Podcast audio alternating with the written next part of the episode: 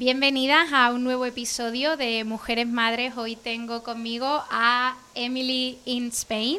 Eh, dejaré de todas maneras su nombre en las notas del episodio eh, para que podáis encontrarla. Eh, antes de, de, presentarte y de hablar quién es Emily, que quiero que lo digas tú, ¿no? lo que yo puedo contar es que Emily es estadounidense y que por amor se mudó a, a España ¿Y que llevas aquí cuántos años? Pues ya más de 13, mm, casi 14 años llevo. ¡Wow! Bueno, pues un amor además tiene que ser de verdad para, tanto tiempo, ¿no? Sí. Emily también eh, es mamá y a mí me gustó mucho su perfil y me interesó para tenerla aquí porque habla con mucha claridad de cómo es para ella vivir en España, se moja en muchas cosas que que, oye, es de valiente, ¿no? Em, y, me gusta que habla pues de lo que le gusta, lo que le choca, y quiero hablar con ella sobre la experiencia de ser madre en un país en el que no has crecido, por lo tanto hay ciertas barreras culturales a, que, a las que te enfrentarás de cara a la crianza de tu hijo. Em, y también de forma más concreta quiero que hablemos sobre las diferencias de criar en España como estás haciendo a criar en Estados Unidos, que, es donde a ti te han criado, ¿no? Entonces aquí tiene que haber como un choque eh, cultural y quiero que, que nos cuentes un poco más de eso. Así que cuéntanos más de quién es Emily, qué haces también en tu perfil, ¿no? Y qué, valor aportas o qué pueden encontrar en, tu perfil. Y bueno, luego más a nivel personal, pues puedes compartir hasta donde te apetezca compartir. Con tu permiso me voy a ir echando. Perfecto, me parece estupendo. Primero y antes que nada, muchísimas gracias por tenerme aquí, porque mm, yo creo que el labor que tú haces también es súper bonito y, pone un foco en, en temas muy importantes para mujeres en en todos los aspectos. Así que muchas gracias por tenerme aquí. Y una cosa que me gustaría aclarar es que yo he venido a España por amor, pero no necesariamente por mi marido, que también le amo, sino por el país y la cultura en sí, porque ah, España para mí ha sido siempre una cosa que me, me ha llamado mucho la atención. Yo he querido aprender español desde muy chiquitita y en Estados Unidos, por lo menos cuando yo tenía 10 años y así, no era muy común poder estudiar otro idioma. Y yo siempre, siempre quería, ¿no? Entonces eh, me llamó mucha atención los idiomas y, y las otras culturas. Entonces cuando tuve la oportunidad de estudiar en España por un semestre, pues siempre quería volver.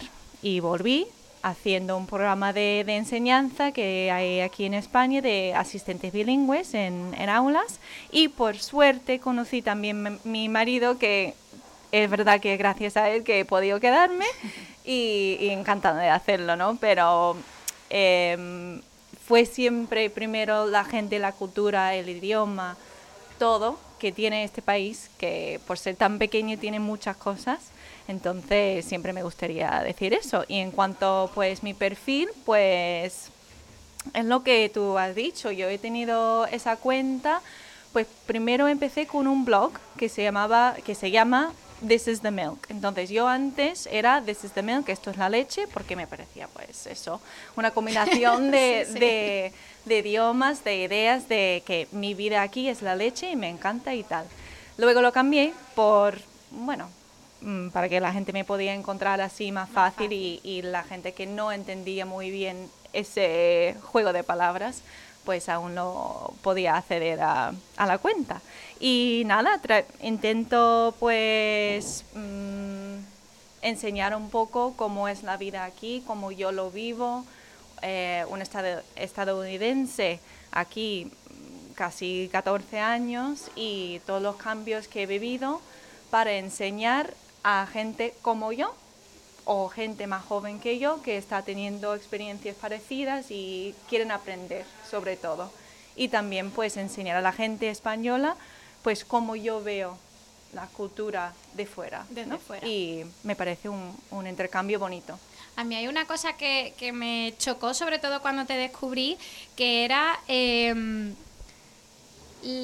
lo bonito que ves tú aquí la crianza cuando muchas veces aquí tendemos a idealizar mm. lo de fuera, ¿no? Sobre todo em, Estados Unidos, que al final es un país que es como comercialmente muy potente, no solo a nivel comercial en cuanto a economía, ¿no? Sino mm. que sabe vender muy bien. Entonces yo escucho muchas veces la idealización de mm. lo que vemos en cuentas de redes sociales en, en, Instagram del niño en el cole amarillo que va al cole y todos los deportes escolares y el baile y todo eso, ¿no? Y yo misma fui una, no sé si llamarle víctima, ¿no? Pero bueno, de eso de idealizar eh, la crianza allí, el país allí, la educación, ¿no? De, en Estados Unidos y estuve estudiando en Estados Unidos en el instituto. ¿Ah, hice, sí? el último año de senior year. En, wow. Entonces, claro, para mí fue como ir al baile de graduación. Hombre, claro. ¿Sabes? Era como wow, pero después es verdad que la familia con la que viví, estuve durante todo el curso, eh, eran, tenían una niña de tres años, ella estaba embarazada de otro bebé, entonces bueno, estaban como en esos primeros años de crianza y el choque para mí fue grande, ¿no? De, el modo de crianza allí, el miedo de los mm, tiroteos en los colegios, ¿no? Y yo decía, wow, que todo esto yo no es lo que me esperaba, ¿no? Yo creía que esto era un mix de baile de graduación, deporte escolar y diversión. Y hay mucho más allá. Claro. También tema de mm, espacios para hmm. niños, ¿no? Yo creo que al ser un espacio tan grande, unas distancias tan largas, no hay esa facilidad, no hay tanta esa comunidad de bajamos al bar que tiene un parque y los niños están en el parque y nosotros en el bar, ¿no? Es como una manera de criar muy diferente. Sí, sí, sí. Y mm, no sé, que me gustaría que me hablases tú, que has crecido allí, porque al mm. final mi experiencia estuvo reducida a un año, ¿no? Pero, pero has tenido un año muy clave, porque es, un año muy mm, es verdad, muy formativo, muy que haces muchas cosas y has dicho justo unas cosas que yo sí que veo diferencias y sí que mm, en algún futuro, si mi marido y yo pensamos en irnos a Estados Unidos algunos años, pues lo que tú has hablado son cosas que a mí me llaman la atención por bien, ¿sabes? O sea, yo, a mí me encantaba los deportes del colegio y antes de hacer esto he preguntado a mis amigas, oye, ¿qué voy a hacer esto? ¿Qué pensáis? Eh, otra cosa que no estoy pensando. Y justo han dicho, pues los extraescolares, los deportes para niñas sobre todo, que aquí hay, bueno, baile artística, gimnasia rítmica, ese tipo de cosas, pero en Estados Unidos sí que es verdad que hay mucho más enfoque en fútbol, para, tanto para niños que para niñas, y, deportes de todo tipo, ¿sabes? Sobre todo en el instituto, que es como la, la muy oferta deportiva es muy amplia. Es muy amplia, muy, muy amplia. Y eso sí que es una cosa que a mí me encantó y me encanta de, de Estados Unidos y mi, y mi educación y creo en general, ¿eh? por lo que yo he visto, porque yo he trabajado en colegios privados, concertados, públicos, de todo aquí, y yo fui a una universidad pública, instituto, instituto público y un colegio público. Y los recursos que tuvimos en esos colegios eran mejores que lo que yo he visto en los colegios privados aquí. Que bueno, que al final es, es un detalle más, pero pero bueno, luego también es verdad lo que tú dices que, que está muy bien, que puedes tener toda la oferta extraescolar que tú quieras y puede ser muy bonito y como las películas y tal. Pero yo como madre no imagino dejando a mi hijo en el colegio pensando que, ¿y si pasa eso? ¿Sabes? Que es una, una realidad para mucha gente. Yo creo que todo el mundo y, intentas no pensarlo, pero es que cuando yo voy ahí, por Navidad, por verano, lo que sea, y yo lo pienso. Ya. Porque, porque ya me veo como una persona de fuera, ¿no? Un poco... no soy de ahí, ni soy de aquí tampoco, es como una, un estado un poco raro pero yo entiendo que la gente ahí pues lo puede empujar detrás de la mente, pero para mí es como, ¿cómo, cómo lo podéis olvidar? Claro, es como que pueden normalizarlo porque es algo con lo que tienen que vivir casi obligatoriamente, ¿no? Claro. Pero es verdad que cuando tienes la opción de vivir sin eso, claro. Eh, es muy difícil y es muy chocante integrarlo mm. como normal, ¿no? Yo recuerdo los simulacros que hacíamos de, oye, vamos a simular que hay un tiroteo y nos tenemos que esconder todos en un rincón del aula y la puerta está blindada y nada más que sabiendo que es un simulacro, el terror que se siente es brutal. Entonces, me imagino que darle cierta realidad, porque es algo que ocurre, ¿no? Y, abrir la posibilidad a que tus hijos puedan vivir una cosa así en un, en un centro escolar, la verdad que es aterrador. Totalmente. Y yo he vivido simulacros y no simulacros, ¿sabes? Yo he vivido amenazas, supuestamente amenazas, ¿no? De una nota en el baño, una cosa que alguien ha dicho, y mientras lo investigaban, pues todo el mundo bajo llave y, y es un colegio bueno, quiero decir, no es un colegio en un barrio de no sé dónde que puede pasar cualquier cosa que no debería de pasar nunca, pero bueno, ya. te quiero decir que... No, no, no, que llega a todos los ámbitos, que, no es una cosa aislada de una clase social o, ¿no? Es, algo bastante Entonces, es, eso para mí es una diferencia muy, muy clara y quizás la más importante entre criar a un niño aquí versus ahí. Ya. Em, y luego lo que tú has dicho también de los espacios de niños y familias. Aquí yo veo la vida mucho más eh, para la familia entera que solamente para los niños o solamente para los padres. En Estados Unidos es eh, más bien dividida en ese sentido. Mm, sí que es verdad que Estados Unidos yo creo que tiene mm, más actividades para niños en concreto, sí. pero no son planes que pueden disfrutar también los padres en el sentido de adultos y tal, quizás, ¿no? Como, como aquí. Pero justo cuando yo he venido aquí hoy en taxi, me fijé en un parque que tiene como un gimnasio al lado, un gimnasio de estos fuera del parque. Sí, al aire libre. Y digo, eso es otro ejemplo, ¿sabes? El parque que está al lado del restaurante, el parque que está al lado de un gimnasio de, de fuera, es para que toda la familia pueda estar juntos haciendo, lo que... actividades, sí, es como una conciliación, digamos que no creo que en España haya mucha conciliación laboral, pero conciliación de ocio parece que, que, sí, ¿no? Que es verdad lo que tú comentas, que no está tan dividido el ocio adulto del ocio infantil y que hay una posibilidad de, de, unirlo. Y Emilio, otra de las cosas que, que te quiero preguntar es cómo vives tú el criar en valores culturales diferentes a los que tú has sido criada, ¿no? Y cómo vives tú también el criar a tu hijo lejos de tu familia biológica, mm. que no sé si tienes relación con ellos, por lo que veo en tu cuenta, veo que visitan y tal, por eso me atrevo a preguntártelo.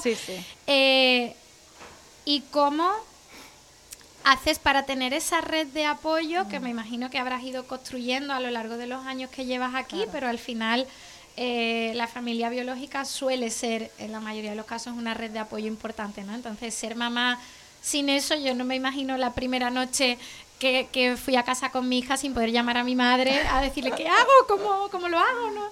O sea que, no sé, si nos puedes contar un poco más sobre, claro. sobre esto. Eh, primero y antes que nada, yo creo que ninguna madre ni ningún padre se, se pone a pensar realmente lo que va a ser tener un hijo sin tu familia cerca.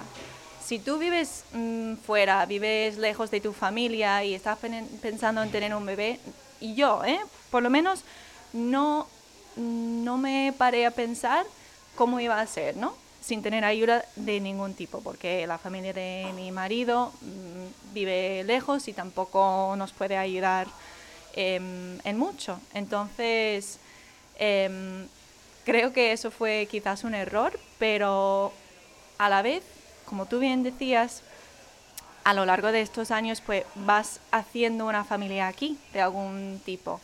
Y yo por suerte, por muchísima suerte la verdad, yo tengo un grupo de, amigos y de amigas que son mayormente como yo, mujer estadounidense, marido español, con un niño o una niña de más o menos la misma edad. Entonces, he podido tener la suerte de que todas hemos pasado por esta fase juntas, fuera y muy lejos de nuestra familia y de, nuestra casa, y también enfrentando a estos choques culturales en nuestros maridos, que tampoco, que tampoco nunca nos pusimos a, pensar, porque igual yo creo que eh, aun teniendo un marido estadounidense, tampoco me habría parado a pensar eh, ¿qué, ¿qué, diferencias vamos a tener si somos muy parecidos, si pensamos igual en muchas cosas, que seguro que tener un hijo no va a pasar nada, ¿sabes?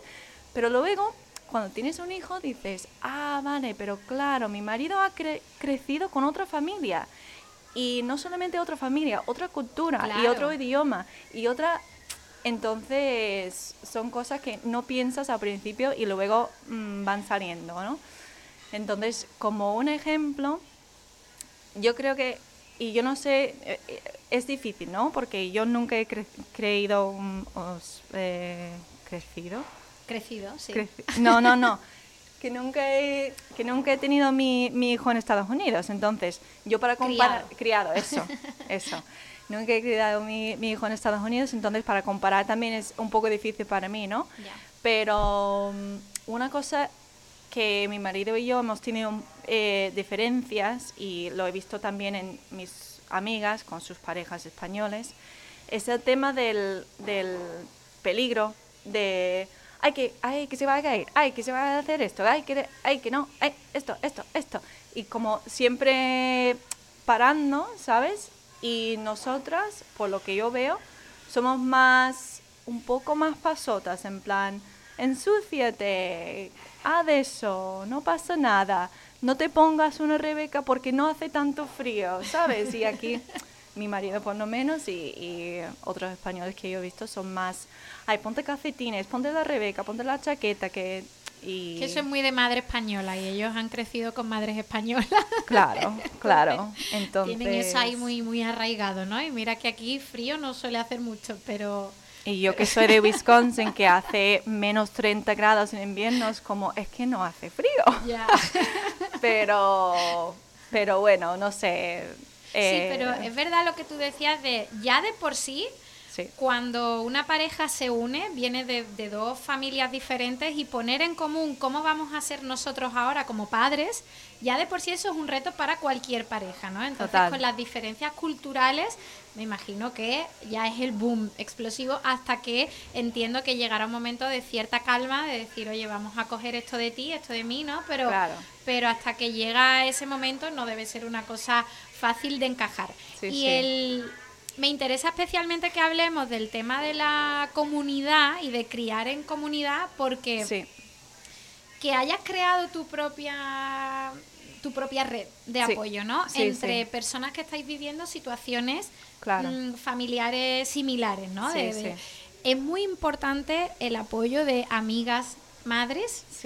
Muy importante el poder tomarte tiempo para ti y, mm. dejar a tu hijo con alguien que, que, confías y eso cuando la familia está lejos es extremadamente difícil, pero luego también todas aquellas dudas de lo estoy haciendo bien, qué me pasa, mm. eh, me encuentro así o no sé por dónde tirar en este sentido o en el otro, tener esa red de apoyo y sobre todo entre mujeres. Sí, sí, sí. Yo creo que, que, es muy importante y me gustaría que nos contaras un poco más también de, de, eso porque hay una cosa que vemos mucho en las películas americanas, ¿no? Que es esto de mm, las madres dedicadas pues o a lampa o a hacer galletas para el cole o es como una imagen muy típica o el club del libro y la noche de póker, ¿no? es como que se ve mucho esa comunidad de madres, que no sé si es real o no. No lo sé, ¿eh? ¿Tú lo haces con tus eh, amigas? Mm, a ver, es que es, interesante, ¿no? Porque como yo te he dicho, como nosotros estamos todas viviendo una experiencia muy parecida, nos une de una forma que igual en otra situación no seríamos amigas, algunas de nosotras. Pero vivimos esta experiencia tan de cerca y tan parecida que es como nos tenemos que unir porque los, somos el mejor fuerza. Claro claro somos el mejor apoyo que tenemos. Y, y yo tengo amigas en este grupo en concreto que alguna sería del AMPA seguro que estaría haciendo y que está haciendo galletas para Halloween seguro. Em, y otra que pasa olímpicamente y que prefiere, prefiere ir de fin de semana a Madrid o lo que sea sabes pero entre todas, pues tenemos la suerte de, tener ese apoyo y saber que cualquier cosa que nos pasa o que pasa con un hijo, lo comentamos. Y una que ha tenido una experiencia parecida, ay, mi marido ha dicho esto, ay, sí, el mío también, ¿sabes? Entonces, poder tener eso, em, yo estoy segura que nos, yo no sería la persona, ni la madre, ni la mujer que soy sin eso, porque la verdad que em, es muy importante y, y esa red es imprescindible. Sobre todo tener un hijo también que hemos tenido mm, varias de nosotras durante tiempos de pandemia, que no fue un tiempo normal, que tú has dicho de poder llamar a tu madre en esa primera noche, pero es que ni siquiera era una, una posibilidad, o sea, llamar sí, ¿no? Pero que no era. No, no, de llamar para que venga, me refiero. Claro, claro, claro, pero eso. llamada telefónica, sí, claro. Y, y la verdad que sí, que, que yo sin mis amigas soy no soy nadie. Ahora están todas tus amigas escuchando. Ya, ya, ya. Total. I love you. Pero no, sí que es verdad que, que, la comunidad es hmm. súper, súper importante. Sí, sí. Y tendemos cada vez más a criar en soledad, a criar. En tu caso, os apoyáis más por la falta ¿no? de, de, red, pero por lo general esta comunidad es algo a lo que no le damos la importancia que realmente tiene para sostenernos en hmm. momentos que lo necesitamos, ya no solo como madres, ¿no? sino como, como mujeres también. Mm, total. Y yo, de hecho, mm, hablando de este tema, pues es una cosa que muchas amigas, amigas y influencers, madres en Estados Unidos, eh, hablan sobre esto en concreto, que la maternidad y, y, paternidad en Estados Unidos es mucho más solitario. ¿Por qué? Porque vives en una casa lejos, porque cada uno normalmente se queda en su casa, porque los horarios son mucho más tempranos, los hijos se van a dormir a las 7, 7 y media de la tarde, porque no se hacen planes para poder quedar, tienes que planificarlo cuatro semanas con antelación, ¿sabes? Entonces eso también es una diferencia que yo veo aquí, que es mucho más normal em, decir cualquier tarde, oye, quedamos en el parque, tomamos algo, mm, ¿sabes? Y, y se una cualquiera. Sí, el ocio quizás aquí es más rápido, ¿no? En el sentido de cualquier cosa es buena para tomarse un café o una cerveza o no es como esa, Yo lo veo así. de vida sí que puede ser. Y lo que preguntabas antes de, de mi familia en concreto, eh, yo tengo mucha suerte porque ellos me, me apoyan en todo y la verdad es que cuando la primera vez que vine a, a España tenían, o sea, eran estaban muy nerviosos, ¿no? Que cómo va a ser y cómo vas a ganar dinero y esto, lo otro. Y la primera vez que vinieron, bueno, mi madre sobre todo, mi padre era más, bueno, vale. vale. la aventura. Sí. Y la primera vez que vinieron y hicimos como una ruta entera del sur, mi madre dijo, ahora lo entiendo, ¿sabes? Lo entiendo y, y quiero que te quedes. De hecho, mi marido y yo hace unos años teníamos pensado ir a Estados Unidos y, eh, empezar el proceso de visado y demás. Y mi madre dice, no lo harás por mí, ¿no? Porque yo quiero que te quedes ahí. o sea, yo sé que estás contenta y tal. Entonces tengo mucha suerte en ese sentido porque ellos la verdad que mm, nos han dado todo el apoyo que nos pueden dar. Les encanta venir aquí mm, desde que ha nacido Enzo. Eh, han venido mucho tiempo, o sea, muchas veces y mucho tiempo, ¿no? Para poder apoyarnos. Pero mm, es interesante porque también quizás con ellos veo más choques culturales, ¿no? Con mi marido. Sí, tú ya estás más adaptada también al final, ¿no? Pero claro, entiendo que... Claro, claro. Y entonces es, es, ahí justo cuando veo ese más pasotismo en el sentido de no le van a decir nada a mi hijo por no llevar cafetines, por no ponerse esto, por no, por comer lo que sea, ¿sabes? Y la otra abuela estará, cómete todas las lentejas. Claro, claro, claro, claro. Entonces, pero tengo mucha suerte en ese sentido y mi marido también le encanta ir a Estados Unidos, así que hemos aprendido a compartir fiestas, navidades sobre todo y, hacerles partícipes de, de, todo que podamos. Y cuando no podemos celebrar cosas en su fecha, muchas veces, ¿no? En Navidades o en cumpleaños, lo que sea, lo celebramos otro día y lo hacemos igual de grande, pero Navidad lo celebramos el día 28 si hace falta, ¿sabes? O el día 1, no pasa nada. Porque el tema de la incluir tu cultura en, la crianza de tu hijo, por ejemplo, Acción de Gracia, o Halloween, que mm. bueno, cada vez es algo que está más integrado en nuestra cultura, pero todavía no del todo. Eh, ¿Tú mantienes esas cosas o le mantienes una cultura tradicionalmente de aquí? ¿O mm. cómo haces eso para que él tenga también esa parte de su madre, ¿no? Porque es una parte identitaria tuya y de mm. él, que tú al final es verdad que has nacido en un país en el que no vives y es lo que decías antes, soy como la de fuera en ambos sitios ya. Claro. Pero él, en ese sentido, mm. sí que ha nacido aquí, sí que está creciendo aquí, entonces, ¿cómo haces para eh, transmitirle tu identidad, no? Sí, sí, sí. Eh, eso ha sido siempre muy importante para mí porque en mi familia pues siempre hemos celebrado Halloween y eh, bueno, de San Valentín, todas esas cosas, la verdad que eh, sí que verdad, lo que venden en las películas y las series, que lo hacemos así, tal y como se ve. Entonces, pues desde que era un bebé, yo le he disfrazado en Halloween, no de mm, terrorífico, que pues cierto, es una cosa muy de aquí, que solamente puede ser cosas de miedo, pero nosotros nos vestimos como carnaval, o sea, de cualquier cosa y en cuanto más creativo mejor, ¿no? Entonces, desde bebé le he disfrazado, siempre hemos celebrado Thanksgiving, Día de Acción de Gracia, también con esa, este grupo. Eh, que es una mezcla de, de estadounidenses y españoles, pues entre todos nos encanta poder hacer esto con nuestros hijos y nuestros maridos. Entonces, eh, siempre hacemos acción de gracias a lo alto. Eh, y yo veo que si yo quiero que eso sea una parte de, él y su cultura y como él ha criado, pues es mi responsabilidad, porque es mi cultura. Claro. Y es la responsabilidad de mi marido de hablar sobre los reyes, por ejemplo, o el día de Todos Santos, o cualquier día, Semana Santa, tal, si, si eso para él es importante, eso lo tiene que hacer él, porque para mí no significa nada, ¿sabes? Entonces, em, pero sí, sí, eso es muy importante, siempre ha sido muy importante para mí y de hecho, si algún día volviésemos a Estados Unidos, sería una cosa que me encantaría poder que, o sea, que él pudiera vivir.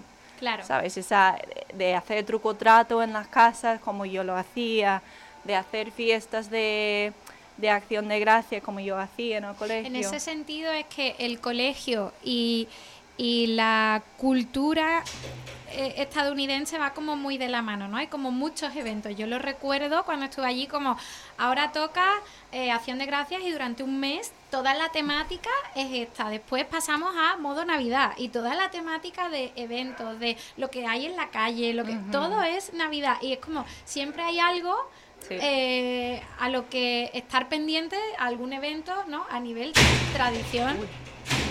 Vaya, es que estamos grabando en un restaurante en Casa Limón, em, que, bueno, que también ya aprovecho eh, para darles las gracias, pero es que hay una tormenta brutal fuera, entonces pues bueno, están todavía preparando cocina porque estamos con el café, porque todavía es por la mañana, y igual hay un poco de ruido, así que bueno, aprovecho para explicar el portazo que es de la, de la tormenta tan grande que hay.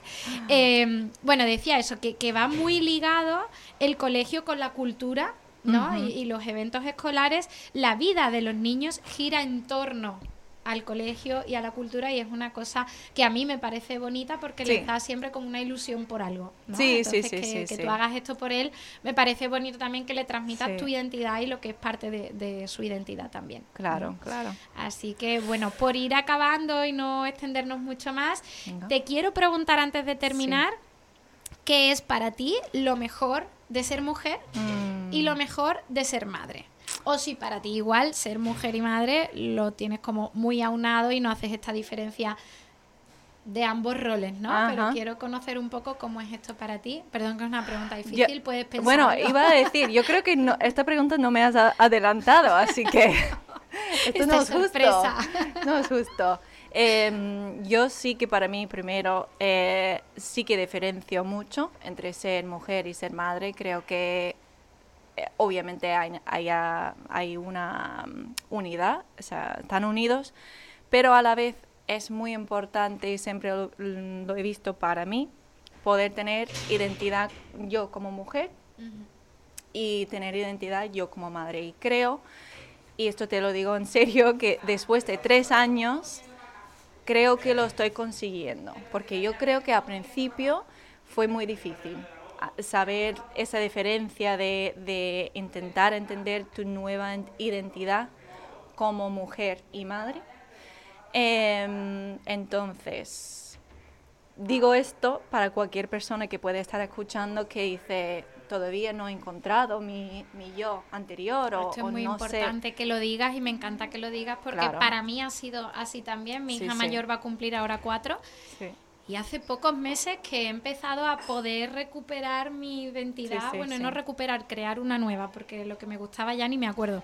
Entonces es verdad que, que, es un proceso y que a mí muchas veces me escriben mujeres por Instagram preguntándome, Mm, si pongo algún contenido en relación a esto, ¿no? Y esto cuando llega, porque para mí no llega y yo estoy ya, agotada, estoy cansada.